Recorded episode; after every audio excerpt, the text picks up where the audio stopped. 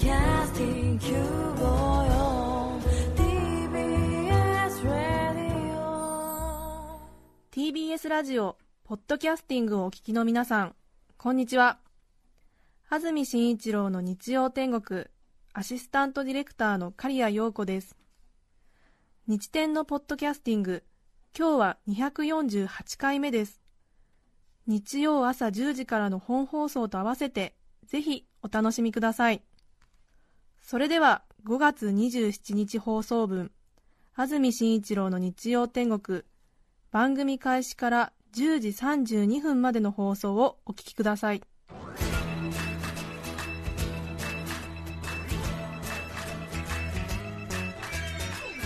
安住紳一郎の日曜天国。おはようございます5月27日日曜日朝10時になりました。安住紳一郎です。おはようございます。中澤由美子です。皆さんはどんな日曜日の朝をお迎えでしょうか？大変に気持ちのいい日曜日の朝を迎えました。現在スタジオにあります赤坂の気温が23度湿度が43%です。昨日ちょっと仕事が遅くなって帰るのが今朝方になったんですが朝5時ぐらいに帰ったんですがもう今朝4時ぐらいから明るいんですよね。ええ。それでもう明るいので結構皆さん活動的に用事を済ましてる人がたくさんいらっしゃって上手な時間の使い方をしていらっしゃるなと思ったんですが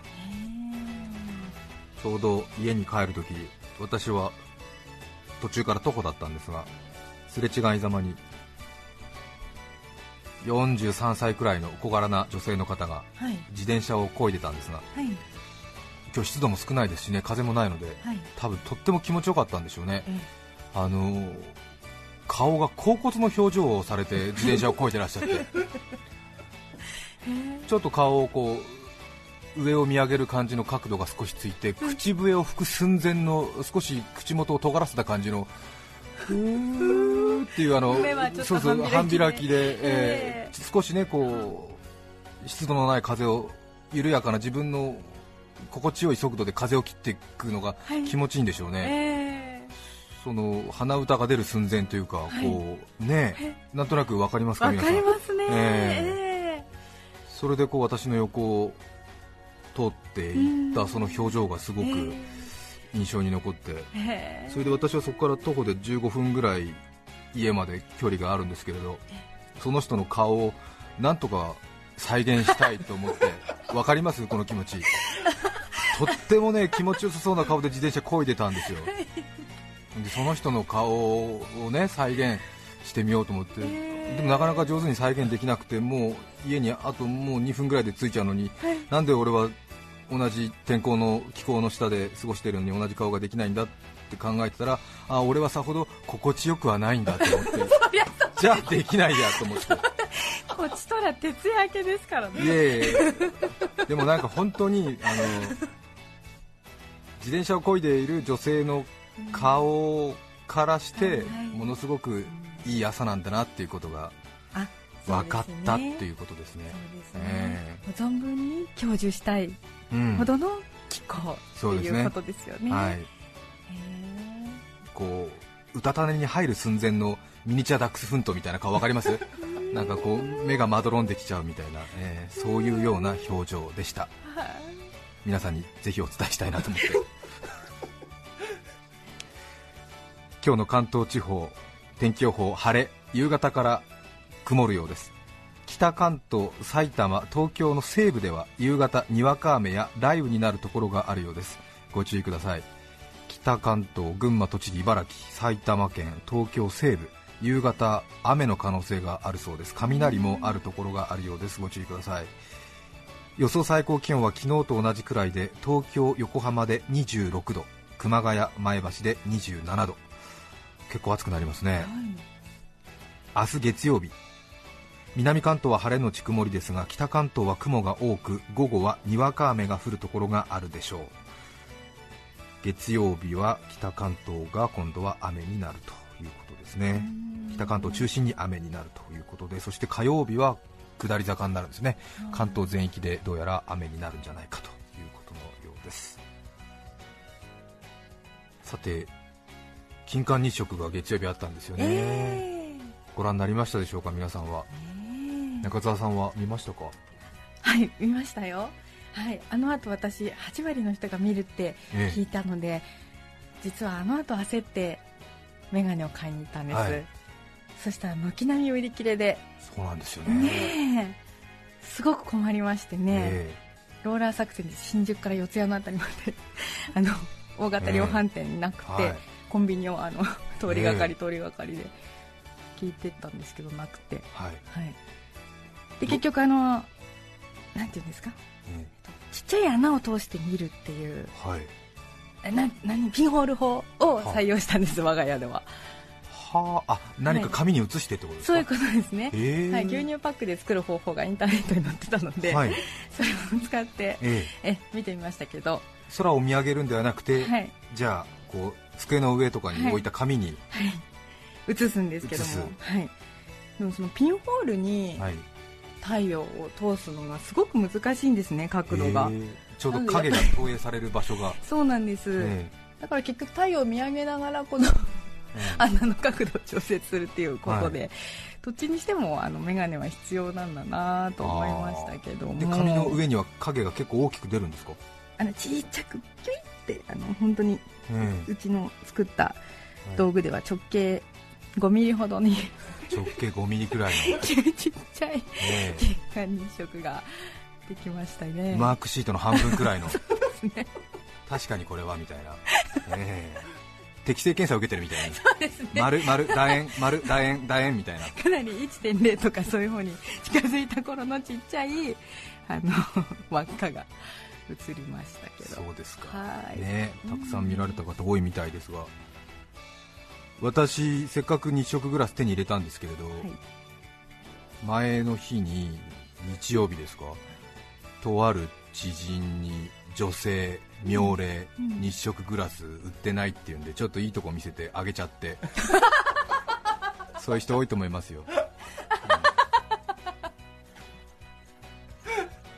ちょっとかっこよかったですけどね、ええ。瞬間は、ええまあいいことあるんじゃないですか？きっとそのうち。ですね。直接ね見ちゃいけませんよってものすごくテレビラジオでも言われてましたしはい。私も言ったんですけども、はい。悔しいからちょっと見たけどね、うん。ええ。結構大丈夫っぽかったんです。いやダメみたいですよああいうことしちゃね。ええ。頑張ってみようと思いましたけどね、はい。雲が厚かったです。本庄市の梅ミンツさん女性の方からメールいただいてるんですが、はい5月21日の金環日食ですが皆さんはご覧になりましたでしょうか？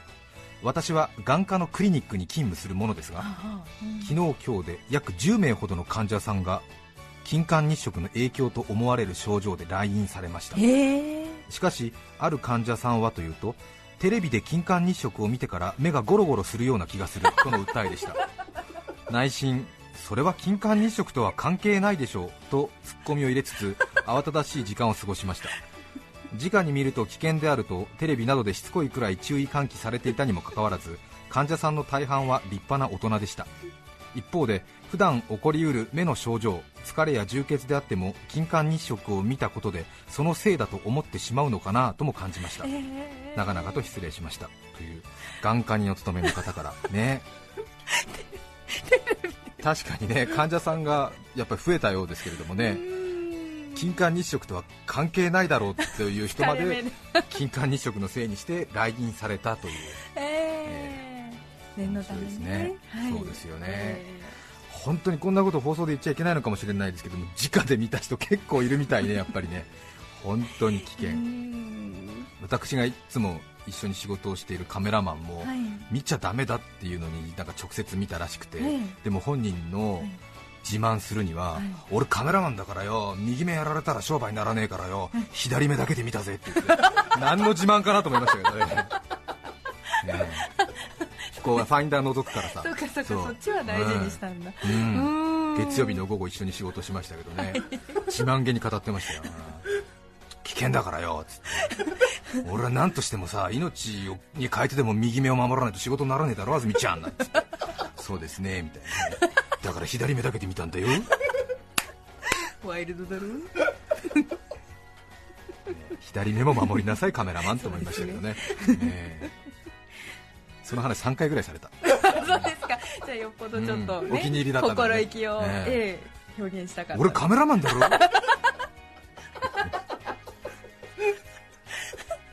ね。面白かった。そうですね。あずみちゃん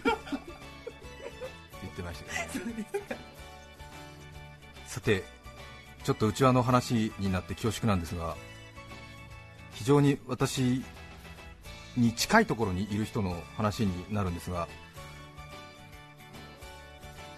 この私の今いる建物は TBS の放送センターと呼んだりしていますけれども、20階建てで今いるこのスタジオが9階なんですが私が普段いる場所っていうのは11階にあるここからだと2つ上の東フロア東フロアっていうところなんですがその11階の東フロアにアナウンサーの机がこうずらりと並べられておりまして今部長以下、えー60 67個か67個の机が置かれてるんですが編成局アナウンス部と白で書かれた看板が下がってて灰色の縦長の窓のついた重いドアを向こう側に押し込むと、そこの部屋がアナウンス部で70個の机が一斉にこう目に飛び込んでくるということなんですが8列になっていましてドアのある手前から窓のある向こう側にこうまっすぐ8列伸びてるんですが7波56波64だからそうね1列8人から9人くらいの列が8列。で2列ずつ向かい合って並んでるんで見た目上4つのブロック。なるほど。4つの島に分かれているんですよね。はい。そして私はそこに普段はいる。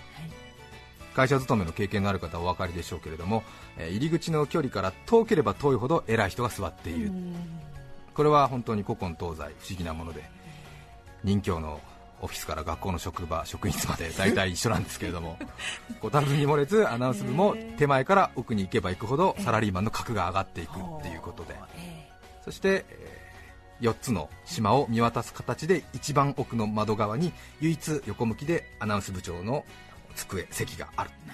ということになりますね、えー。で私がどこに座っているかと言いますと、はい。入り口のドアを入って、ええまあ、こんなこと具体的にね皆さんにお伝えしてもあれなんですがちょっとイメージだけお伝えしますけれども、私がどこに座っているか、安住がどこに座っているかと言いますと、入り口のドアを入って、はい。一番左側の島の、はい。さらに左の列ですね、なので、えー左側の壁を背にして、そう座っているということになりますね。それで問題はその8人から9人並んでいる入り口から近いのか窓から近いのかということになりますが、はい。サラリーマンの格はどれぐらいかと言いますと、えー手前から6番目窓側から4番目というところですね。どうです？微妙でしょ？うん。はい。まあね手前から奥にかけてどんどん格が上がっていくというか、うん。まあ、出世するということなんですけどね、えー手前から6番目窓側から4番目というところですね、えーちょうどほど4本の列に関しては島に関しては序列はないわけですね。序列はないですね、うんなのでどちらかというと、はい。自分と同じその列に並んでいる人が比較的ライバルになる、なるほどうなるほど。ん。ちょうどだから私は今部の中の階段でいうと9段ある階段の6段目を上っているということになりますね。はいリアルですね。そうですね。リアルすぎますか？えー、いやあーそうですね、どういう感じなのかな。そうか。あーでも安住さん若いからな。いやいやいやいや。ちなみに一番左のその列は手前からね、うん。ペーペーから奥の方に行くと、はい。手前から水野真由美、赤荻歩美、山之内あゆ、久保田智子、駒田健吾、安住紳一郎、堀井美香、岡田康則、宮沢隆の順あー、まあ、ちょっとね TBS のアナウンサーの名前はあんまり聞いたことがない人が多いと思うのでえー少しパッと顔が思い浮かばない。初めて聞く名前もあったと思いますけれども。なかなかリアルでしょ？そうですね、ええ。ここから先は年齢がこうあの、ま、ずいぶん空いてくるんですね。そうですね、ええ。ええ。ええ結構だから手前の方はやっぱり詰まってる。詰まってくるんですね。あの1年おきとか2年おきぐらいになってるんですよね、え。ええ。なんとなくどうでもいい話をちまちまと説明しているなと思う方がいらっしゃるかもしれませんが勤め人にとってええ。机？デスクというのは存在非常に大きいわけですね、そうですよね、ええ。そうそうですよ、はい。ええ。なんか中澤さんもなんかねうん。軽くなんかそういう表情されてますけど。これ大事ですよ、うんこの順番がね。階段になってるわけだからそうだなんだと思いまあ、下手するとだからあれですよ、右隣の人が自分の左に行く場合もあるし、ええ。こうブロック的にね他の島に一旦ボンってボンってみたいなブロック返しみたいなバンバンみたいなのもあるしね、え。え必死よこっち守るのはね、抜かされないように。そう。そうですよ、まあ、直接ね右から左ってのは露骨だけれども、右から向こうの島にの方の自分と同じところに行ってこっちに来る場合もあるしね。当然私がそういうガガーンっていうのもあるしね。ね。急に横向いたりとかするし、えーなんだみたいな組み替えみたいなのはどのくらいの頻度で？2年に一遍ぐらいそう。大げさじゃなくて本当にサラリーマンの机は白よ、うん、これ本当にあのサラリーマン経験のある人は分かると思いますよ。配偶されて初めて机を与えられた時は感激しますし辛い話ですけども出勤したら自分の机がなかったなんて話も聞きますけど完全にサラリーマン心を打ち砕かれますよね。想像するだに怒りに震えますよ。机は白。これは本当。うん。絶対分かるはずえ大事よねすごくね、そうですね、そしてあの何？大名の領地が増えるっていうかははは石高が上がるみたいにこうサラリーマンの格が上がってくると、机の仕様が変わってくるのね。城の規模が大きくなってくるのね。えこれは皆さんのオフィスもそうですか？私のいる部では入ってすぐの平部員には机の引き出しがまずないんだよ、ない、うん、そうですか。キャビネットがないんだよね、へあの机のこの右袖っていうのかな、ーはい。右手の方のうん。下に続く3段ぐらいついてる引き出しがありますでしょ、はい。あれが平だとつかないのね。へでこう字を書くところの板のこの天板のはい。真下についてる薄い引き出しありますでしょ、あの定規とか入れる薄い引き出し、ね。これはあるんだけどええ。平の場合は右の3段の引き出しがもらえない、あそうですか、ええ。で主任になるとやっとはい。右袖の3段キャビネットがもらえるの。引き出しがようやく右のはい。ちょっと大きめのね、えーあの辞典とか入れてゴロゴロゴロゴロって開ける感じの。ですそうですそうです、えーで一番上の引き出しは鍵がかかるみたいな、ちょっといろいろね あの、うん。プライベートの写真とか入れとくみたいな、チー。チーチーチーチーチーみたいな、カチャカチャってね、えー。これはようやく主任になったらもらえる。そう、なんです。5年目だよ、わえそうだったこれまでは野戦用の砦みたいだった風情だったのがようやく城郭という感じになってくるわけよね、そして今の私はさらにその上の係長という職なんですけれども、係長になるとまたぐんと上がりますからね。へ右袖のこの三段キャビネットに加えて、はい。係長になると、専用コンセントが2つつきます。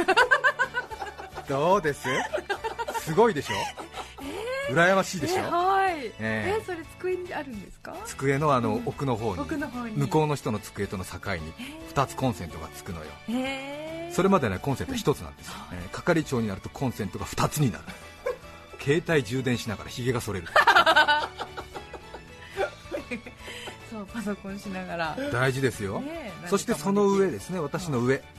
課長職になるとですね、はい。今度は右袖三段キャビネットに加えてはい。左袖三段キャビネットがつくんです。もともと持ってる真ん中の引き出しに加えて右に3段左に3段。あらねちょっと豪華になるでしょ？二の丸三の丸作りました。大大名本当ですね。敷地が随分増えます。そう増えるんですよ、ええ。ええ。あの自分がねこう目の前にバーッと広げられる距離っていうかあの面積が広がりますからね純粋にね、え。えそして、えー天下人ですね。唯一他63の机と向く方向をことにしてる部長の机はじゃあどうなると思いますか？ね驚いてはいけませんよ。左袖3段キャビネットそして真ん中のお腹に1段ありますよね。そして右袖キャビネット3段。さらにその右にキャビネット3段。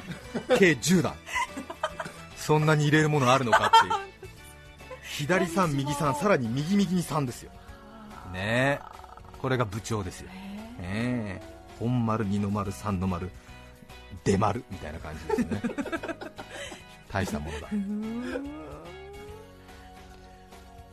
勤め人にとって机というものがいかに重要なファクターであるかということがお分かりいただけましたでしょうか？ですね。そして私は別にこういうことを話したいのではなく。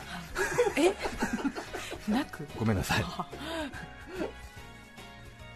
えー思いっきり脱線しました、えーナイル川が蛇行どころか完全に、えー三日月湖を作ったまま独立してしまいましたが。すみません、えー全く流れが出てませんね、何が言いたいかというとですね そうです思い出しました。うん私の机のはい。左側に座っている方皆さん覚えましたか？はい。堀井美香という人の話なんですがす。ね私の左っていうことは、ええ私よりも上の人ってことですよ、す。サラリーマンの格は、そうです。えー右が駒田健吾という人ですから、ええー。なので堀井美香さん、はい。私は堀井さんと呼んでますが、い。年が3つ私の上なんで、キャリアも3つ上なんですが、ええ今はラジオだと土曜日の久米さんの番組を担当してお聞きの方はお分かりかと思いますが、はい。あまり私は堀井さんと一緒に仕事をすることがないので、同じ部に所属はしているんですが、ほとんど話は普段しないんですよ、年に1回か2回くらいしか堀井さんとは話をしなくて、あお隣に。はい隣にいるんですが、ええいつもおはようございます、よろしくお願いします、こんにちはくらいなんですよね。ええ。で堀井さんももともとそんなにおしゃべりをする方でもない方なんで、本当にあのおっとり、ゆっとりした方で、堀井さんを知っている人は多分あの分かると思うんですが、堀井さんのことを悪く言う人は多分ゼロだと思います、うん。ええ。結婚してお子さんも2人いて、ええ。綺麗な上品な奥様という感じの方なんですが。そ、うですよね。柔らかい感じの方です、はい秋田の生まれで色が白くて、ええ。栗色の髪をくるくるさせてね、ええ。あの同業の中では逆に珍しいくらいとても穏やかな人なんです。そして逆にあまりにもね穏やかすぎてスタジオで使っていたハンドマイクを家にまで持って帰っちゃったことがあるくらいあののほほんとしてる方なんですよ、えあら、はい。お荷物に。えそうです、ええ堀井美香さん。堀井美香っていうんですが、はない。その左隣の堀井さんに横に座ってた堀井さんに久しぶりに私話しかけられて。え。普段からそんなに声を張る方ではないので「あずみくん」って、ええ。俺なんか死んだおばあちゃんがなんか呼びかけてるのかなと思ったんだけど 左隣の堀井さんでええ。ええ？と思って。えソフトな感じで、うん。ええ。何かしらと思って「ええ。あずみくん」ええ。でなな何かなと思ったら。今土曜日にラジオを担当しているんだけど私先月久米さんが急に来られなくなった時にですごいねおっとりしてるから時間がかかるね説明するのね。で要は久米さんが急にラジオの番組に集まれた時に堀井さんが代わりを務めたんだけれどもなかなか思うようにできなかったと。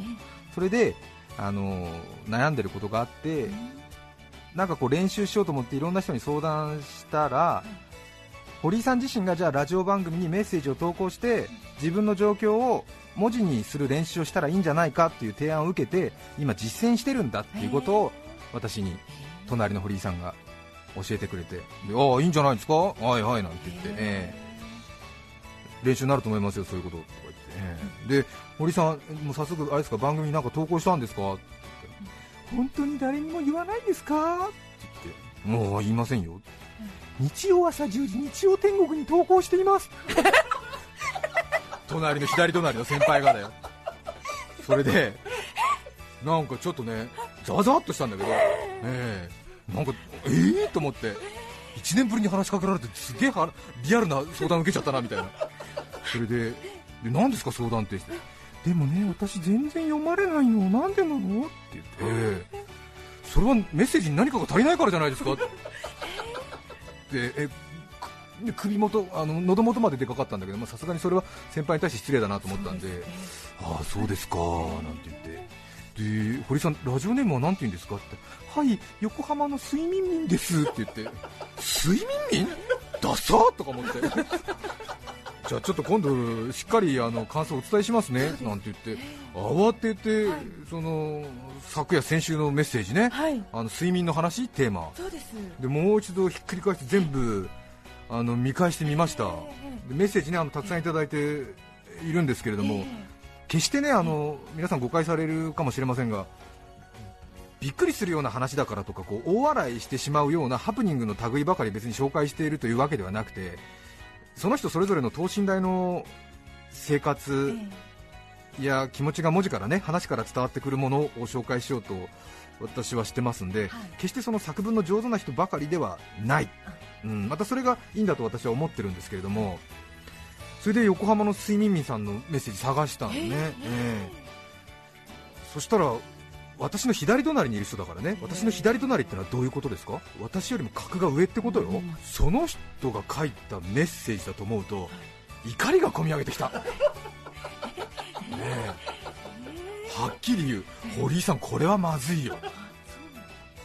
ちょっと紹介しましょうか、先週ね睡眠の話ということで皆さんも覚えてるかと思いますけれども、はい。ラジオネーム睡眠民さんからメッセージです。紹介します。睡眠の話睡眠についてですが私の場合お布団に入るとすぐに朝になってしまいます。毎日8時間くらい寝ているのですが感覚的には23秒でもう朝という感じです。布団に入り目を閉じたと思った矢先に朝の目覚ましが鳴ります。毎日熟睡です。体も健康ですしストレスもありませんので喜ぶべきことなのかと思いますが今日もまたあっという間だったなぁと切なくなってしまいます。終わり終わったよ。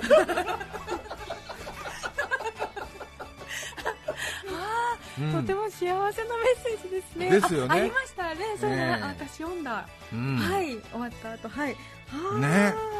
ちょっとねはい。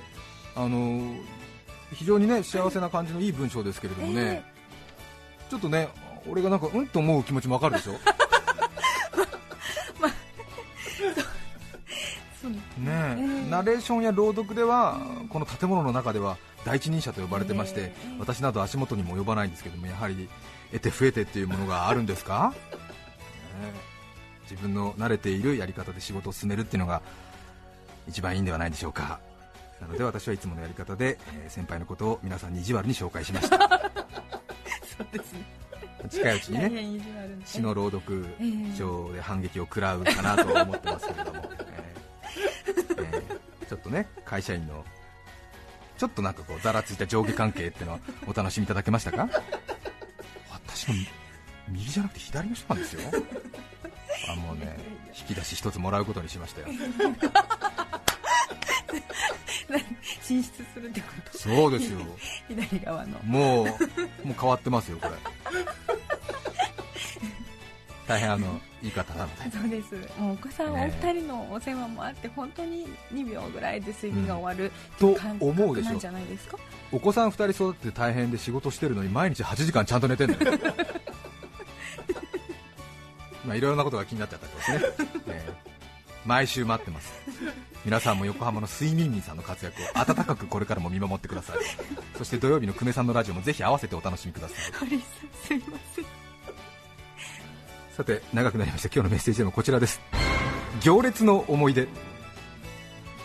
江東区長にみやりさん29歳女性の方からいただきましてありがとうございます。ありがとうございます。行列の思い出。社員食堂の麺類担当者の行列さばきが思い出です。私の会社の社員食堂で麺類コーナーを担当している女性がいます。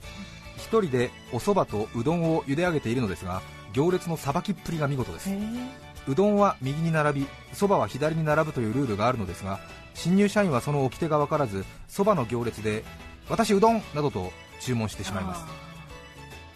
しかしその女性はどれだけ新入社員がそばの行列で私うどんと叫んでもそばそばそばなのそばと連呼し新入社員があじゃあそばでいいですと注文変更するまで凄みのある声で言い続けます。私も当初同じ過ちを犯しあの人耳聞こえないのかななどと思っていたのですが被害者が続出したのを見て確信犯だと分かりました。これは我が社の新入社員が必ず受ける洗礼です。タブーにね触れちゃったんですね。ええ。堀井さん聞いた？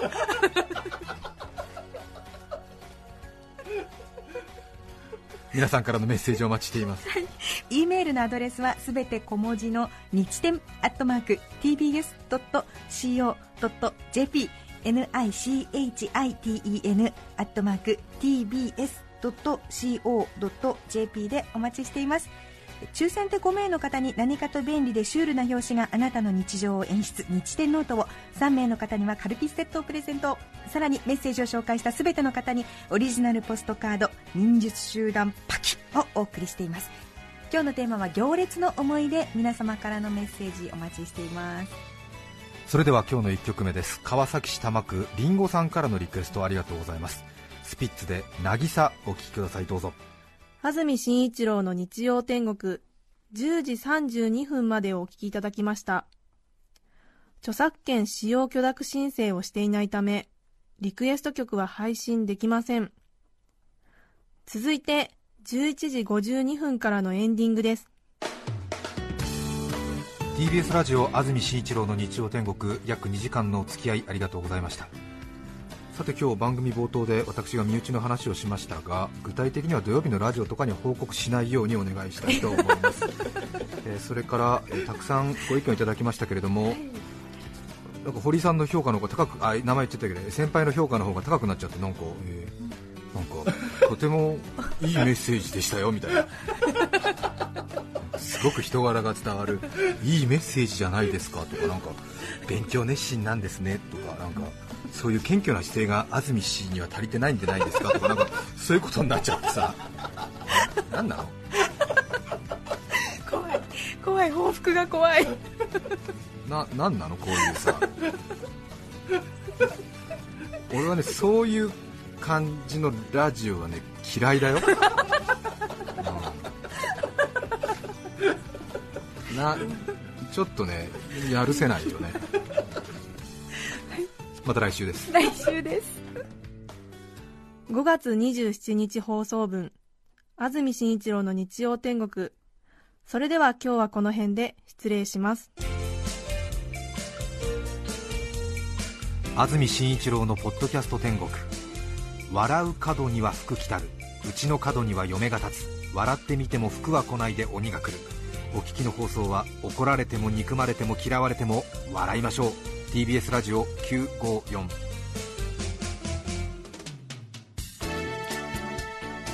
さて来週6月3日の安住紳一郎の日曜天国。メッセージテーマは修学旅行の思い出。ゲストはカエル博士の松井正文さんです。それでは日曜朝10時 TBS ラジオ954でお会いしましょう。さようなら。安住紳一郎の「ポッドキャスト天国」これはあくまで試供品。皆まで語れぬポッドキャスト。ぜひ本放送を聞きなされ。TBS ラジオ954ポッドキャスティング954 TBS スカルプ D プレゼンツ川島明の寝言。毎週ゲストの芸人とたっぷりトークをしたりいろんな企画をやりますそらしど本坊と向井の近況を戦わせるコーナーもあります。向井意気込みをどうぞ。負けないぞ。放送から半年間はポッドキャストでも配信中。ぜひ聞いてください。うん